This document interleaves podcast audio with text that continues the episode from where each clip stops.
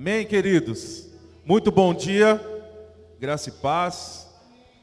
Vira para a pessoa que está do seu lado e fala para ela: Bom dia, meu irmão, minha irmã, graça e paz. Pode se sentar, por favor. Você que está em casa, seja abençoado aí também na sua casa, assim como nós já estamos sendo abençoados aqui. Que você possa também receber tudo que o Senhor tem para a sua vida nesse dia também. Amém? Bom, queridos, Deus é bom, Deus é maravilhoso.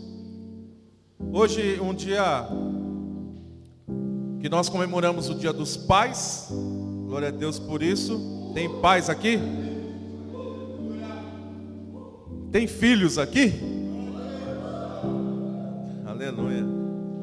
E glória a Deus pelo café que nós já tivemos essa manhã. Muito obrigado às pessoas que colaboraram com esse café. Glória a Deus por isso. Foi muito bom. Falaram que ia ser para os pais, mas as mães, os filhos, todo mundo comeu. Glória a Deus por isso. Amém? Nós estamos numa série de mensagens esse mês. Alguém pode arrumar um banquinho aqui para minha linda? Por favor. Para ela não cansar, ficar de pé, cansar a beleza dela. Afinal de contas, ela está me acompanhando aqui hoje. Glória a Deus. Enquanto isso, quem está aqui na igreja pela primeira vez hoje, levanta a mão. Os nossos irmãos Rogério e Rogério e Márcio são amigos do Adonai, da Luciana, estiveram aqui no casamento deles, né? Glória a Deus pela vida de vocês. Você pode aplaudir a Jesus pela vida deles? Faz melhor, sai do seu lugar e dá um abraço neles aí. Diga quantos ele é bem-vindo aqui, em nome de Jesus, cara. Aleluia. Vocês são bem-vindos aqui. Glória a Deus. Deus é bom. Tudo ok, Canete? Fingiu que não ouviu? Tudo ok, Canete? Tudo ok? Glória a Deus. Essa, esse mês nós estamos falando sobre uma série de mensagens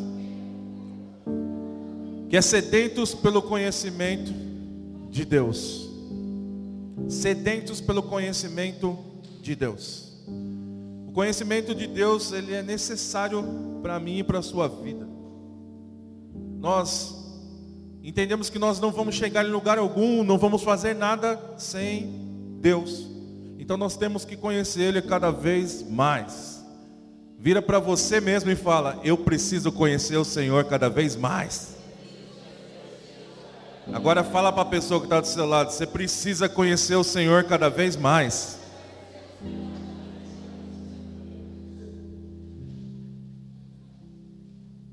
Conhecer o Senhor existe dedicação. Conhecer a Deus existe santificação. Conhecer o Senhor, você tem que batalhar para conhecer Ele, porque é uma, não sei se só acontece, não, não é só comigo, mas você tira aquele momento para ler ou para orar e acontece algumas coisas que vêm tirar a gente daquele momento. Conhecer a Deus vai exigir força, vai exigir dedicação. Repete comigo: dedicação. Você tem se dedicado a conhecer o Senhor? Você se tem, tem se dedicado a se entregar cada vez mais a Ele? Eu já disse aqui algumas vezes, não adianta vir na igreja no domingo e não ser igreja segunda, terça, quarta, durante a semana. Conhecer a Deus é necessário para mim e para você, cara. O conhecer a Deus vai me levar e te levar a lugares que nós nem imaginamos. Há uns lugares de guerra? Sim. De luta? Sim. Mas nesse momento vai existir a direção do Senhor, porque você conhece Ele. Em Jeremias capítulo 9, versículo 23 diz assim: Assim diz o Senhor: Não se glorie o sábio em sua sabedoria, e nem a sua força, e nem o rico em sua riqueza mas quem se gloriar, glorie-se nisto, em compreender e conhecer-me, pois eu sou o Senhor e ajo com lealdade e justiça, com retidão sobre a terra, pois é dessas coisas que me agrado, declara o Senhor.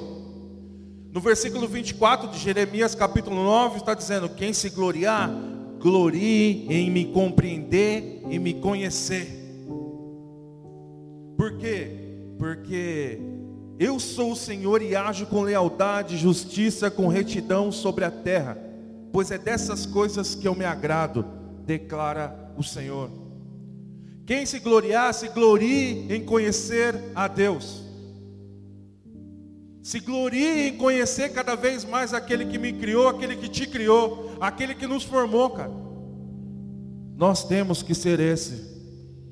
Interessados sedentos em conhecer a Deus, sedentos em conhecer a palavra dele, sedentos e cada vez mais chegar próximo do Senhor. Nós entendemos a semana passada que quando você se entrega ao Senhor da mesma forma, ele se entrega a você. Lembra lá no momento lá com Zaqueu?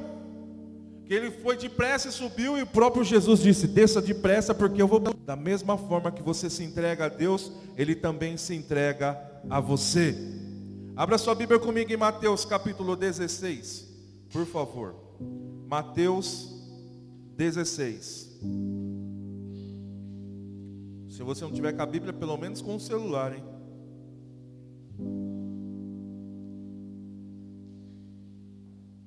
Mateus 16.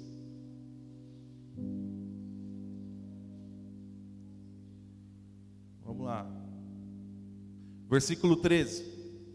Diz assim: Chegando Jesus à região de Cesareia de Felipe, perguntou aos seus discípulos: Quem os outros dizem que o filho do homem é?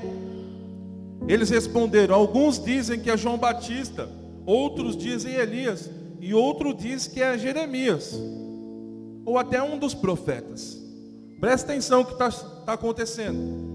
Jesus chega naquele momento e fala assim: Ó, quem estão dizendo que eu sou? Qual que é a pergunta dele? Será que eles me conhecem? Será que eles estão me reconhecendo? Aí eles respondem assim: Ah, uns dizem que o senhor é João Batista, outros dizem que o senhor é Elias, ou até algum dos outros profetas. É isso que estão dizendo do Senhor Jesus. E a intenção de Jesus qual é? Será que eles me conhecem? Aí, versículo 14, eles responderam 15. E vocês? Perguntou Jesus: Quem vocês dizem que eu sou?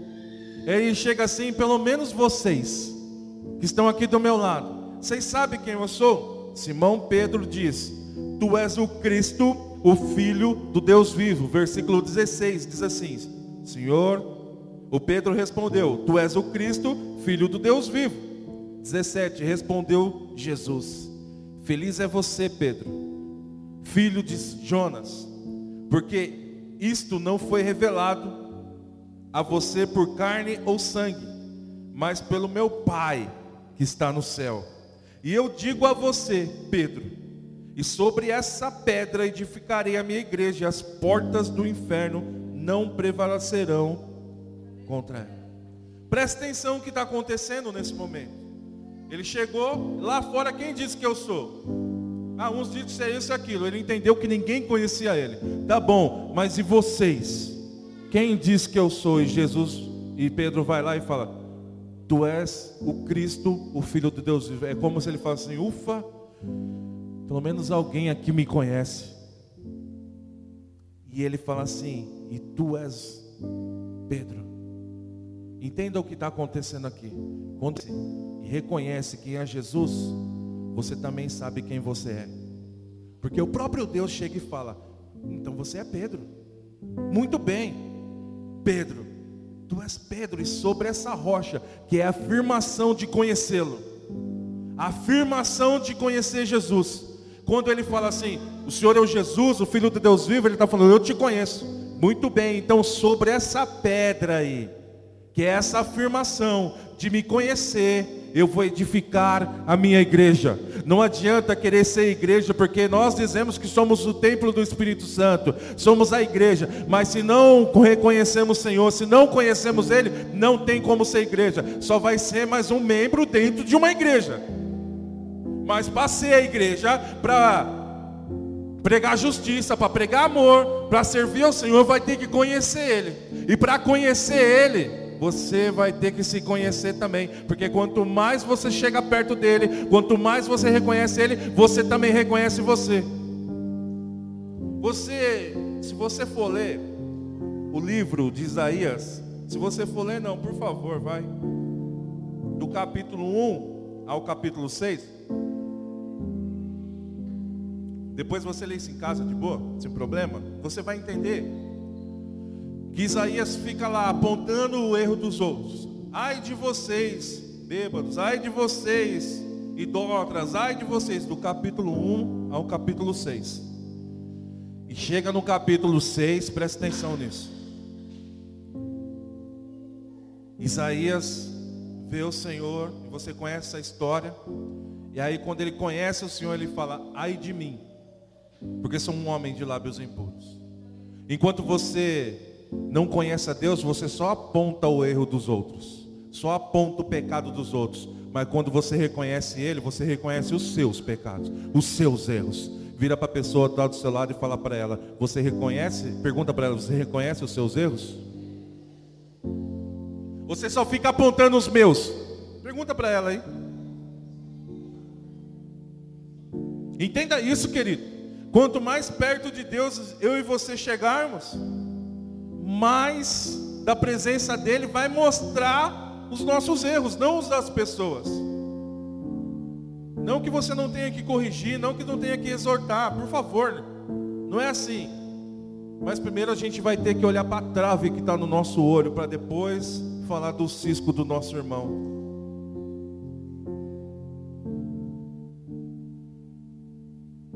Você não pode saber o que Deus está fazendo agora, porque você vai atrapalhar o que Ele está fazendo na sua vida.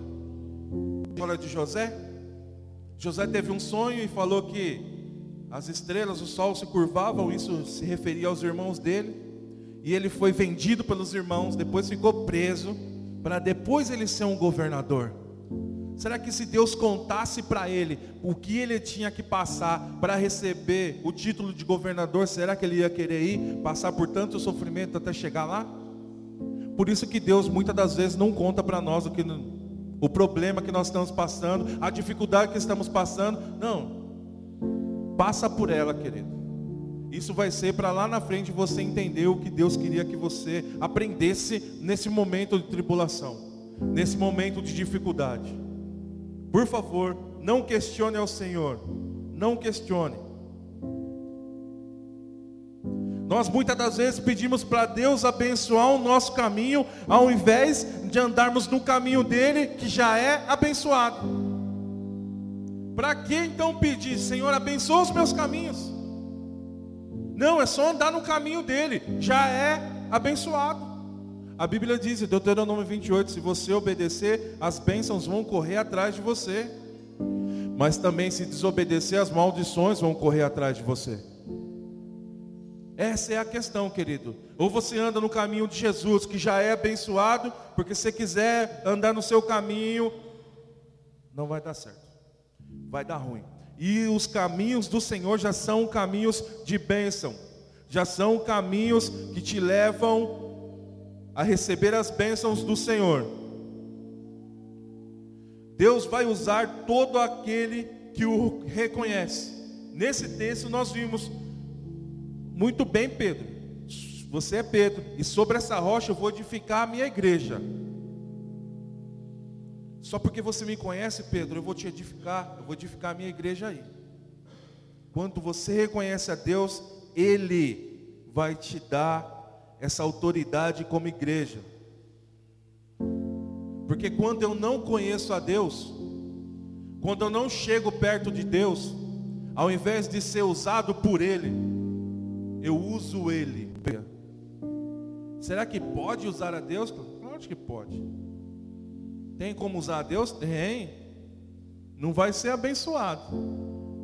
Mas dizer algumas coisas e vir para a igreja, como a experiência que nós temos em casa de recuperação, usando a Deus para chegar para a família e falar: não, agora eu estou bem, já estou bom, e nós sabemos que lá dentro quem a pessoa é. Ontem, glória a Deus, nós tivemos três altas na casa de recuperação, três famílias foram restauradas, abençoadas e voltaram para casa. Você pode dar um glória a Deus por isso? Pode até aplaudir o Senhor.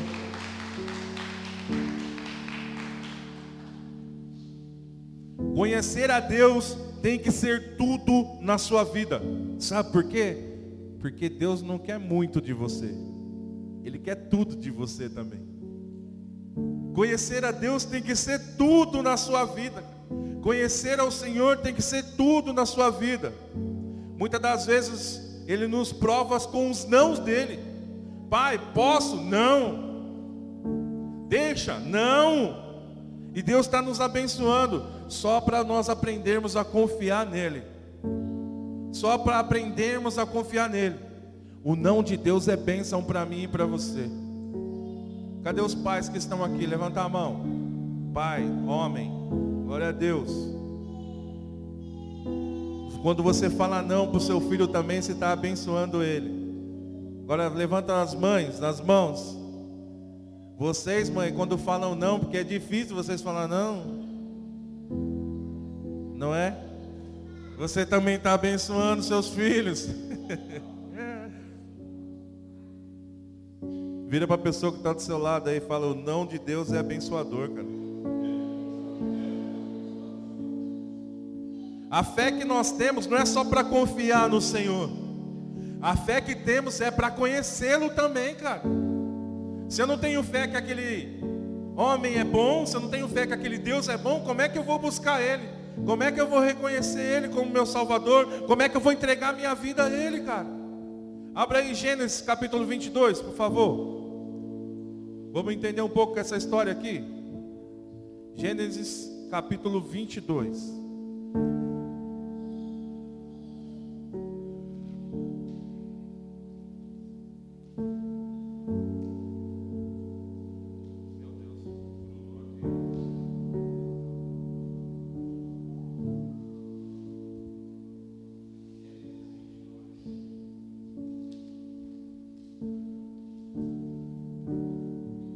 Versículo é, Jonas?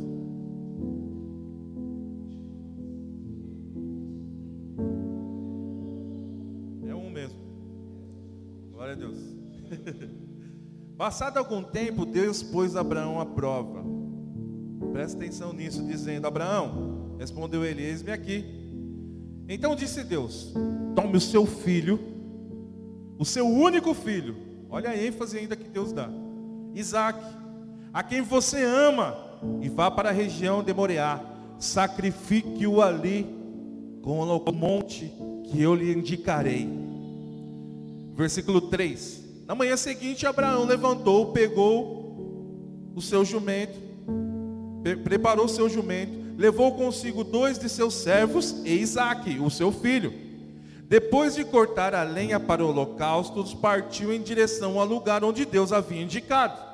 No terceiro dia de viagem, presta atenção, já estavam andando três dias. No terceiro dia de viagem, Abraão olhou e viu ao lugar, lá longe.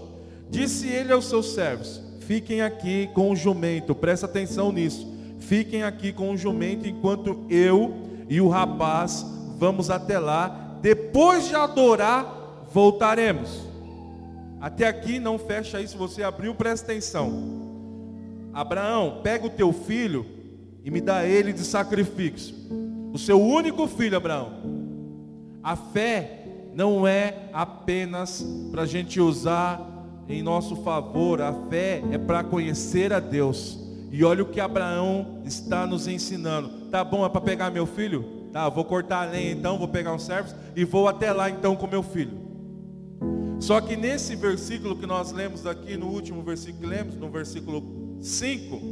Eu vou lá adorar, fiquem aqui, meu servo, vou lá adorar e depois voltaremos. A fé que Abraão tinha era uma fé que conhecia a Deus. Ele pediu esse sacrifício para mim, mas ele sabe que para mim esse sacrifício aqui é difícil. Ele sabe que para mim sacrificar o meu filho vai ser difícil. Então ele fala: Eu vou lá, mas voltaremos no plural. Ele está falando assim: Eu vou voltar com ele. Fica aqui, servos. Eu vou lá, mas eu vou voltar com eles.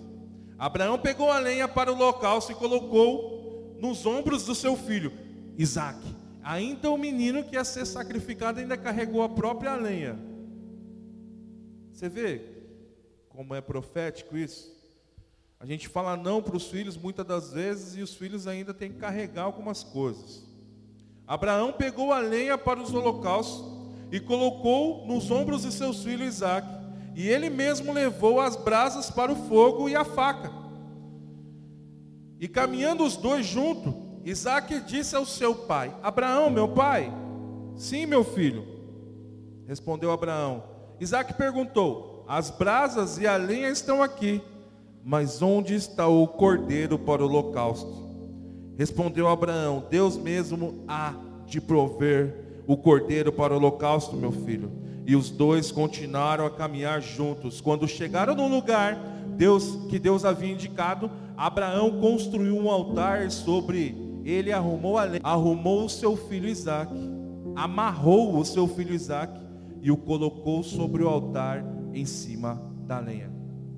Muitas das vezes nós ouvimos essa ministração que Deus leva Isaac até o lugar do sacrifício. O pai leva o filho no lugar de sacrifício e arruma a lenha, os holocaustos. Mas presta atenção numa coisa aqui: ele pega o filho e amarra ele e coloca lá. Se fosse você, o filho de Abraão, na hora que ele começasse a amarrar você e colocar em cima do holocausto, Será que você ia ficar quietinho igual esse filho aqui? Você não ia, André? Nunca. Você ia, Isa? O que, pai? O senhor vai me. Você está me amarrando. Hoje é dia dos pais. Mas são os filhos que tem que ser abençoados nesse dia. Os filhos de Deus. Aconteceu de ele estar tá amarrando e o menino ficou quietinho, confiando. O Senhor conhece os Deus que o Senhor serve, então, né? Então eu também vou confiar nele. E se é para se sacrificar por isso, que seja assim mesmo, então. Olha o exemplo que esse filho me dá e te dá no dia dos pais. Então, filhos, quando a gente quiser amarrar vocês e colocar no altar para ser sacrificado, fica quietinho. Deixa a gente fazer o que tem que fazer. Versículo qual agora? 10. Então estendeu a mão e pegou a faca para sacrificar o seu filho. Olha o que ainda ele faz. Depois de amarrar, o filho está quietinho lá, deixou ele amarrar. Aí imagina você vendo a cena, pegando a faca. Puta, meu pai vai me matar mesmo. Meu pai vai me sacrificar mesmo. É o que Deus quer fazer comigo e com você, cara. Matar a gente para esse mundo aqui, cara. Matar a gente para as nossas vontades, cara. Colocar a gente num altar de sacrifício, cara. A Bíblia diz que os mortos ouvirão a voz do Filho de Deus. João 5:25. E aquele que perder a sua vida neste mundo aqui, achá-la-á, cara. Então por que, que eu ainda fico ainda me esquivando ainda quando Deus quer me colocar num lugar aonde Ele mesmo vai me ensinar, onde Ele mesmo vai me conduzir nos caminhos dele, sendo abençoado por Ele.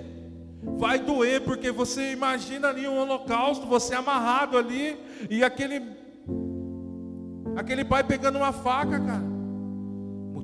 Muitas das vezes vai doer. De vir virá. E um anjo do Senhor chamou do céu Abraão, Abraão. Eis-me aqui, respondeu ele. Não toque no rapaz, disse o anjo. Não lhe faça nada. Agora sei que você teme a Deus, porque não negou o seu filho, o seu único filho. E ainda ele frisa ainda. Abraão, já que você provou que você conhece a Deus e confia nele, fica tranquilo você sabe do desfecho dessa história, está lá um cordeiro amarrado lá, ele vai lá e sacrifica e volta lá com o filho dele, como ele mesmo falou. Ei pais, eis filhos, eu acho que tocou a campainha. É não. Pegadinho isso aí, Fernando. Fernando, hein? É não? Olha lá, a cara lá. É o dele. domingo passado eu ouvi isso aí também. Só que eu não falei nada. Vou falar hoje. Mas tudo bem.